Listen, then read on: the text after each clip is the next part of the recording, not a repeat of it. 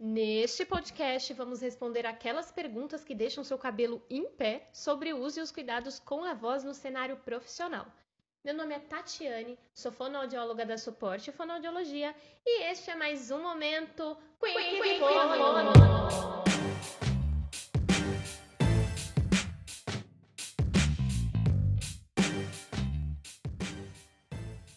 você usa a voz como principal instrumento de trabalho no dia a dia, então você é um profissional da voz. Por isso é fundamental manter uma série de cuidados para que a saúde vocal fique sempre em dia. E hoje nós vamos esclarecer algumas dúvidas que costumam martelar a nossa cabeça. Bora lá! Como posso me preparar para um dia de uso vocal intenso? O ideal é fazer exercícios vocais antes de começar o trabalho. Além disso, mantenha uma boa postura, aproveite os intervalos ao longo do dia para descansar a sua voz e beba bastante água. Ah, e não esqueça de no final do dia fazer exercícios de desaquecimento vocal. Estou rouco, mas preciso falar. O que eu faço? Primeiro vamos entender o motivo dessa rouquidão. Foi abuso vocal na balada, putz. Ou foi assistindo aquele jogo de futebol, hein? Que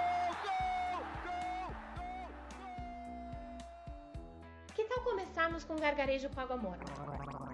A água morna ajuda a relaxar a musculatura vocal e diminui o desconforto ao falar. Além disso, use a voz de forma mais suave, mas sem sussurrar, hein? Articule bem as palavras e beba bastante água. E eu sei que você já sabe, mas não custa reforçar: a rouquidão não é normal.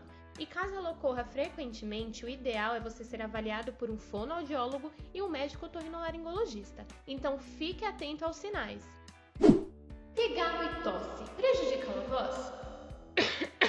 Um momentinho. Sim! Essas práticas, quando constantes, geram atrito nas pregas vocais e podem causar lesões, como por exemplo aqueles famosos quadros de rouquidão que a gente tanto escuta por aí. Mas tô com pigarro, o que eu faço? O ideal é evitar esse hábito. Então a dica é beber pequenos goles de água e engolir com força.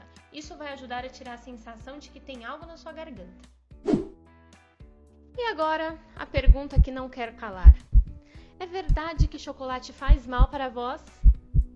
Venho por meio deste informar que, infelizmente, sim, todos choram. O chocolate, assim como alimentos derivados do leite, deixa a nossa saliva mais espessa, mais grossa. Isso dificulta a nossa articulação e pode gerar até o bendito pigarro que falamos agora há pouco. O ideal é evitar chocolate em momentos que vamos usar a voz. Mas se acontecer de você não resistir e comer um chocolatezinho, beba água depois. Isso vai ajudar bastante, porque é melhor você comer um chocolate do que enforcar alguém.